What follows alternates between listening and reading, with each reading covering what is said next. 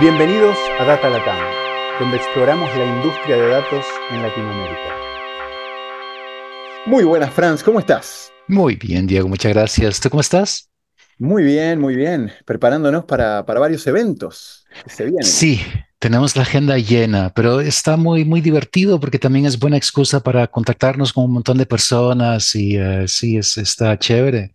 Y todo arranca ahora con Conecta R, que es un evento que sufrió con la pandemia. Después lo logramos hacer en, eh, ¿cómo se llama?, en formato virtual. Em, este año sí queríamos hacer algo presencial, entonces vamos a hacer el, taller de, de, Tidy Models con Edgar Ruiz de Deposit, que va a ser el viernes 8 y para toda la región, para que otra vez desde cualquier lugar de Latinoamérica, um, sí, los que están escuchando se puedan conectar. Tenemos un evento um, virtual el sábado 9 de marzo. Y enfatizo lo del taller, para los que estén en Costa Rica con muchas ganas de viajar a Costa Rica, después vamos a, a agregar el link de registro, pero es un muy lindo taller, va a ser desde las 9 de la mañana hasta las 4 de la tarde Edgar Ruiz Deposit, eh, el equipo Expante ahí eh, trabajando con Edgar para hacer TAs de todos los que van a estar haciendo el, curso este. Y es muy, muy interesante. Es un, día entero para aprender a hacer Machine Learning y usar todo el framework, si lo, si lo querés, de, que, que ofrece el mundo POSIT, ¿no? ¿Algo más que quieras comentar sobre ese taller, Franz? Pequeña corrección, frameworks más allá del mundo POSIT, ¿no? Eh, frameworks em, que ofrece el mundo a través de una interfaz unificada que es la, la esencia de lo que es Tidy Models. Entonces es muy interesante y tiene, tiene un impacto, puede ayudar muchísimo lo que estés haciendo en el día a día. Genial, genial. Y después nos vamos a Colombia. Así que en abril vamos a estar en Bogotá y en Cali. Así que después también en la página de eventos de Expantia hay bastante información sobre eso. Después lo vamos a poner también en, el, en los links del podcast. Pero bueno, ahora sí, tenemos hoy a una invitada eh, emprendedora costarricense, Maití, eh, que nos va a contar un poco de su trayectoria y su, su empresa. Así que con esto, bienvenida, Andrea, a Data Latam. Muchas gracias, Diego. Feliz de estar aquí con ustedes y feliz de contarles un poco de, Lupa y de la trayectoria que hemos tenido aquí trabajando con, con a los últimos meses. Buenísimo, buenísimo. un lujo tenerte por acá, Andrea. Y tal vez empecemos con eso. Eh, ¿por qué no le das una introducción de, de dónde venís? ¿Cuál es tu contexto a, la audiencia? Claro, bueno, mi, mi historia es que yo realmente lo que soy es una diseñadora de, muebles, diseñadora industrial. Eh, estudié en Estados Unidos en, en, una universidad que se llama SCAD en Georgia y empecé a trabajar en Estados Unidos en New York como diseñadora para diferentes marcas globales de muebles, haciendo, digamos, conceptos por licencia, vendiendo conceptos. Eventualmente me di cuenta que lo que estaba haciendo como profesión no era muy sostenible en, el, en digamos, en términos de impacto medioambiental me empecé a dar cuenta de la grandeza de la industria de los muebles y decidí que más bien quería pivotear mi carrera hacia eh, la sostenibilidad. Y ahí es cuando me voy a estudiar a, MIT, a hacer una maestría en ingeniería y, administración enfocada en sostenibilidad y específicamente en retail. Y mi tesis se enfoca en, en sostenibilidad en retail y específicamente saca un, un case study de muebles eh, y ahí es donde nace Lupa, que es la, pues, la compañía que, que vamos a discutir hoy. Qué bueno, qué interesante. Entonces, vos toda tu carrera universitaria la hiciste en Estados Unidos o hiciste alguna parte en, en Costa Rica? ¿Cómo fue el...? Todo en Estados Unidos, eh, sí, undergrad en, en, Georgia y luego eh, la maestría en, en Boston. Me encanta porque venís de un país que es líder en sostenibilidad y en, en green, así que de alguna forma algo, algo había ya ahí. ¿Hay algo más en tu familia que, que, tenga que ver con temas de sostenibilidad o fue algo que nació cuando estabas trabajando ya en, en muebles? Eh, sí, tengo una tía muy enfocada en sostenibilidad que vive aquí en Costa Rica y ha sobresalido en ese espacio, que siempre fue un, digamos, un role model para mí en ese sentido. Y el lado de los muebles también, digamos, viene de la familia porque mi madre toda la vida ha tenido una compañía de muebles y de diseño interior. Eh, y entonces, pues cuando era pequeña lo, lo veía muy de cerca. eh, y es ahí donde empezó un poco la pasión por el tema. Me encanta, me, me puedo imaginar una buena charla entre tu mamá, tu tía y vos ahí hablando de sostenibilidad de inmuebles y bueno, ver ahora lo que, lo que pasó gracias a esas charlas de, de almuerzo, cena, café o desayuno. Buenísimo, buenísimo. Y ahora sí, ¿por qué no, no hacemos un deep dive ahí en Lupa? ¿Qué, claro, entonces, dale, ¿qué, qué es exactamente? Empecemos por definirlo como para que el mundo lo claro. entienda. Lupa es una plataforma de contabilidad de carbono especializada en la industria de los muebles. Lo que hacemos es ayudarle a compañías y a compradores de muebles a medir su huella y a poder manejarla.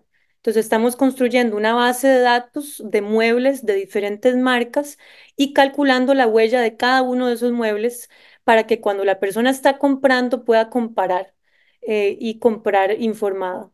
Esto también nos da la posibilidad de hacer inventarios online eh, que son dinámicos y se, y se hacen automáticamente para que cada uno de estos usuarios calcule sus emisiones de categoría 3, Scope 3, que es básicamente lo, lo que compramos. Eso incluye todo lo que no tenemos control, lo que estamos comprando de otras, de otras marcas. Y también, como tenemos esos inventarios, da la facilidad de revender productos si necesitas y así manejar un poco la huella de carbono también. Como te menciono, todo está enfocado en la industria de los muebles. No quita que podamos expandir a otras categorías de, de productos, pero este es, digamos, el enfoque en este momento. Y realmente es impresionante porque el, impacto de carbono de, esta industria es bastante grande. Eh, estamos hablando de un 2% de los greenhouse gases globales, que es igual o mayor a la contribución de la industria de aviación. Entonces sí es algo que pues hemos ignorado y que realmente tiene, tiene valor. Pregunta, más allá de que esto obviamente, primero, a mí me encanta, eh, el tema de hacer este mundo más sostenible es, es clave. Más allá de que esto responde a charlas que podés haber tenido con tu mamá y tu tía y después todo lo que habrás visto en, en tu carrera profesional, ¿has hablado con gente? ¿Cuál es la sensación que hay? ¿Has hecho encuestas de las ganas que tiene la gente de comprar de forma más sostenible? ¿Qué, qué datos Sí, hay? claro. Sí, sí, eh, eh, claro que hemos hecho, pues no encuestas, sino más entrevistas con, con compradores eh, de diferentes backgrounds y pues es interesante porque lo que nos hemos dado cuenta es que aunque hay un deseo de comprar de una manera más sostenible, también hay mucho greenwashing, mucha confusión de qué es lo que, lo que verdaderamente va a tener un impacto una confusión tan grande que más bien está generando apatía. Y la gente lo que dice es, bueno, de ya, ya no sé en qué creer, este, no sé en quién confiar y voy a dejar que otra persona lo maneje. Eh, no es culpa mía.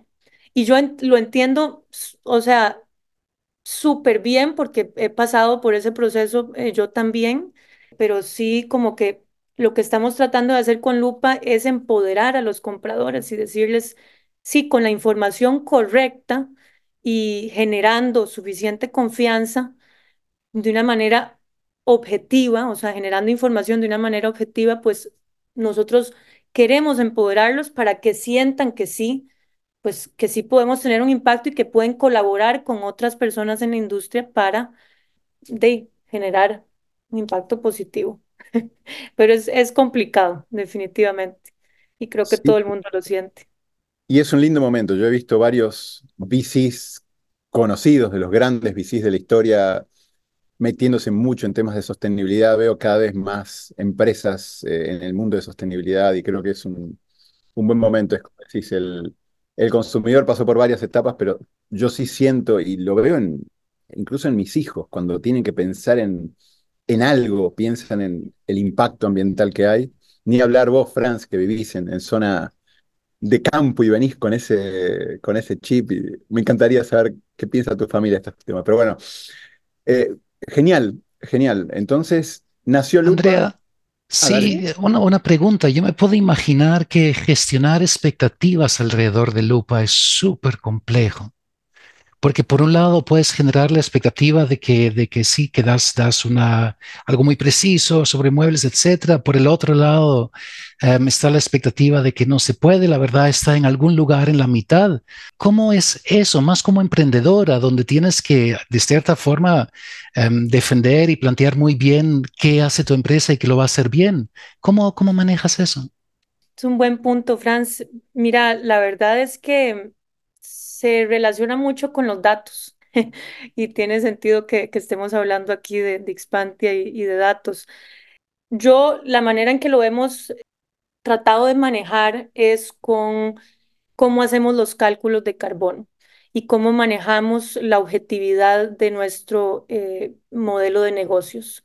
Entonces, claro que como contamos la historia, eh, puede cambiar a diferentes eh, audiencias, pero lo importante es que la estructura de cómo estamos haciendo la medición de carbono sea objetiva. Lo manejamos primero con eh, con ranges no damos estimados exactos porque realmente tenemos que admitir que eso en este momento es imposible, simplemente no hay suficiente, eh, suficiente data para poder lograrlo, pero podemos dar un rango de valor que te pueda informar cuando estás comprando. Y lo otro es que nuestro modelo de negocios no depende de las, de las marcas de muebles, eh, sino que más bien lo que estamos haciendo es una plataforma de SaaS que se le da a compañías que ya están haciendo carbon accounting en otros ámbitos. Y eso nos da un poco de flexibilidad para, para no perder objetividad y no volvernos una plataforma de greenwashing, que es lo, obviamente lo que más miedo nos da y lo que, y lo que queremos e, evadir que piense el, el, pues el mundo y, y, nuestros consumidores.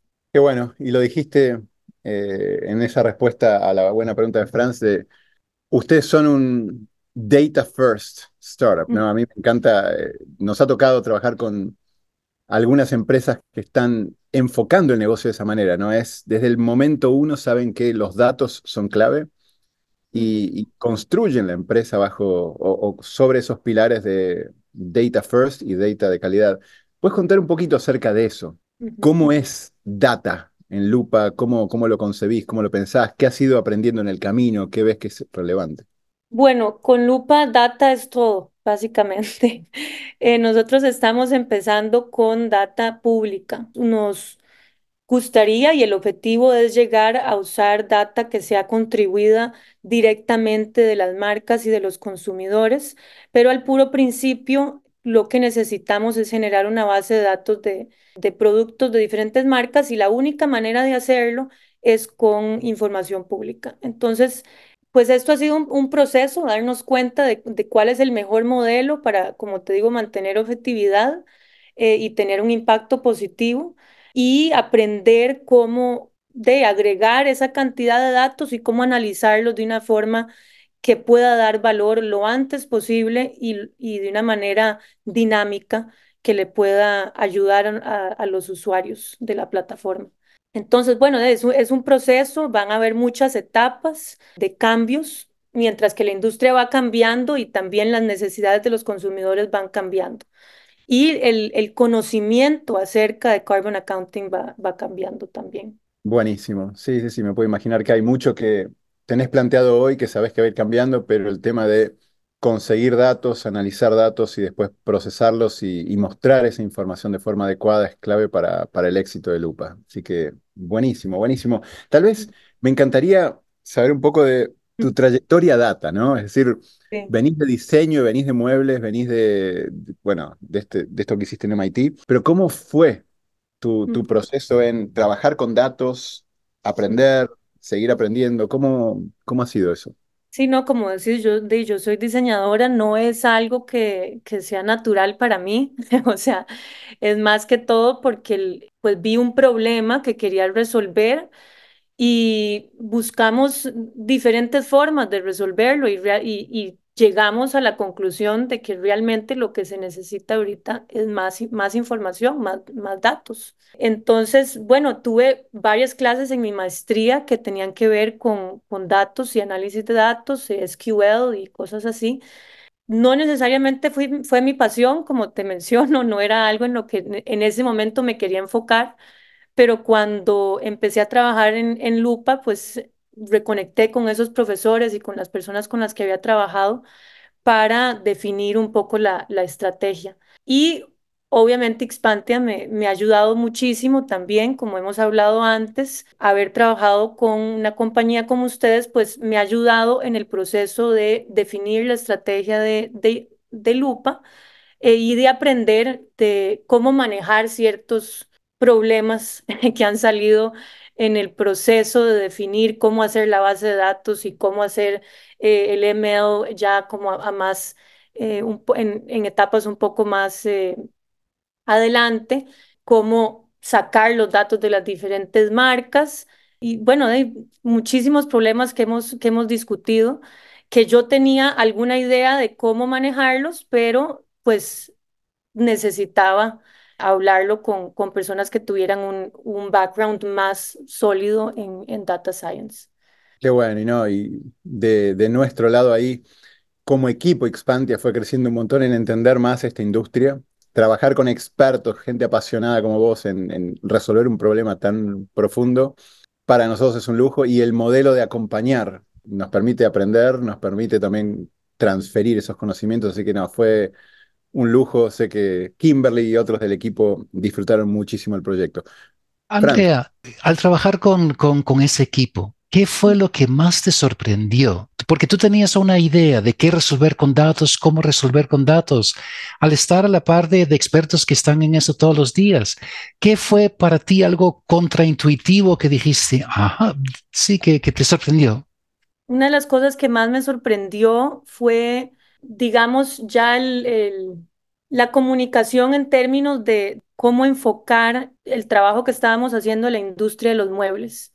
Eh, fue muy interesante el, back and forth que tuvimos de, de los de Xpante, el grupo de Xpante, expertos en, en datos, y mi historial en, en muebles y digamos los nuances de esa industria que que teníamos que lograr entendernos mutuamente. Eso fue lo, lo más interesante para mí y, digamos de lo que más aprendí para, para futuro, de cómo vamos a desarrollar la, la compañía, cómo vamos a desarrollar el, el equipo y trabajar con compañías también como ustedes externas que nos puedan fortalecer en momentos claves del desarrollo. Yo creo que, que sí, fue, fue eh, eye-opening para mí de ahí entender cómo, cómo los ingenieros expertos en datos están viendo este tipo de problemas y cómo les puedo ayudar yo para, para poder solucionar el problema juntos.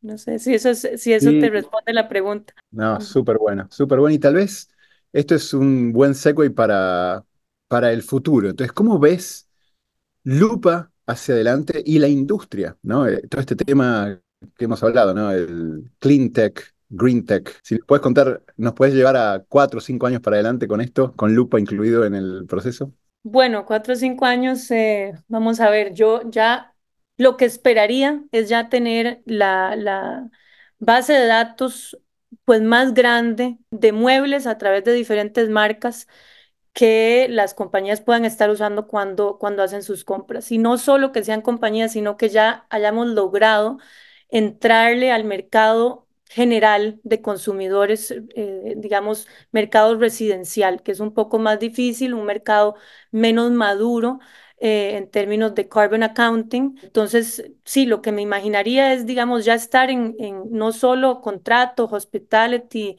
oficinas, sino también estar entrando en las casas de, de gente y ayudándoles a, man, a manejar su huella de, de carbono. Yo creo que en, el contexto grande de sostenibilidad y carbon accounting, el movimiento es muy claro hacia Scope 3. Claro que teníamos que empezar con Scope 1 y Scope 2 porque son las emisiones que las compañías y las personas tienen control. Es la energía que consumimos, la gasolina que consumimos, eh, las emisiones directas de las fábricas que las compañías tienen. Y esto, obviamente, ellos, lo, si quieren eh, manejarlo y lo quieren medir, lo pueden hacer. Pero cuando llegamos a Scope 3 es más difícil porque son cosas que, que estamos comprando y que no necesariamente los vendedores nos están dando información. Pero en los, en, la, en los últimos años el enfoque ha sido en, en 1 y 2 y claramente nos estamos ya moviendo a Scope 3, que es lo que a mí me tiene más emocionada. y que le abre, digamos, lugar a una empresa como, como Lupa y otras que saldrán en otras industrias también. Entonces, bueno, ojalá que lleguemos ahí en, cuatro o antes. Vamos a ver.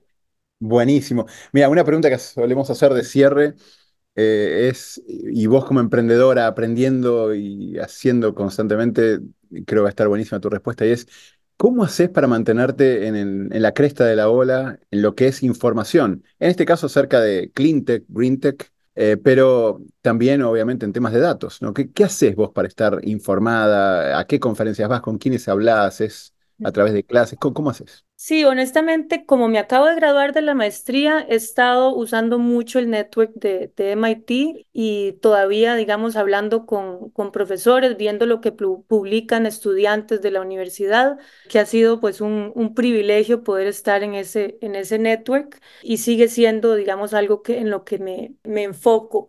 Aparte de eso, pues estoy viendo en términos del contexto de startups, ¿Qué están, ¿En qué están invirtiendo los fondos de sostenibilidad?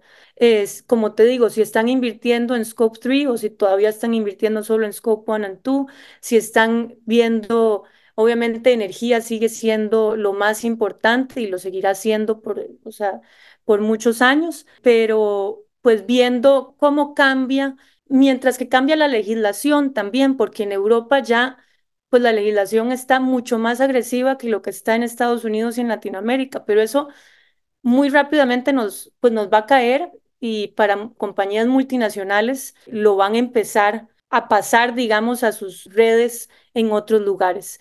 Entonces, en términos de datos, como te digo, todavía ha sido mucho con la universidad y en términos de, sostenibilidad, viendo más el, el contexto de inversión. Buenísimo. Y creo que es una buena una buena forma. Justamente vos en tu momento emprendedor y haciendo todo lo que estás haciendo con Lupa, el, ver en qué se está invirtiendo, por qué, cuáles son los, los economics eh, que hacen que ese tipo de, ventures reciban funding, claro, es, clave y es muy informativo. Andrea, tenemos que cortar porque las cápsulas las hacemos de este tiempo, pero un lujo. Nosotros felices de haber aportado algo a, a, Lupa y muy emocionados de que esto siga adelante. Tenés un viaje a Boston pronto, eh, prontísimo, de hecho. Sí, me voy hoy, sí. Así que mucha suerte en ese viaje con todo lo que te toca hacer. Y bueno, felicitaciones. Tremenda idea, lindísimo startup y bueno, ojalá que todo siga avanzando como, como todos queremos. Muchísimas gracias a todos ustedes. Ha sido, ha sido un placer trabajar con Expante y realmente invaluable el apoyo que nos han dado. Muchas gracias. Buenísimo. Chao, Andrea. Chao. Gracias por acompañarnos en nuestra exploración del mundo de ciencia de datos en este Data Latam Podcast. Cada dos semanas encontrarás un nuevo episodio en datalatam.com o iTunes. Si te gustó este podcast, déjanos comentarios en Facebook.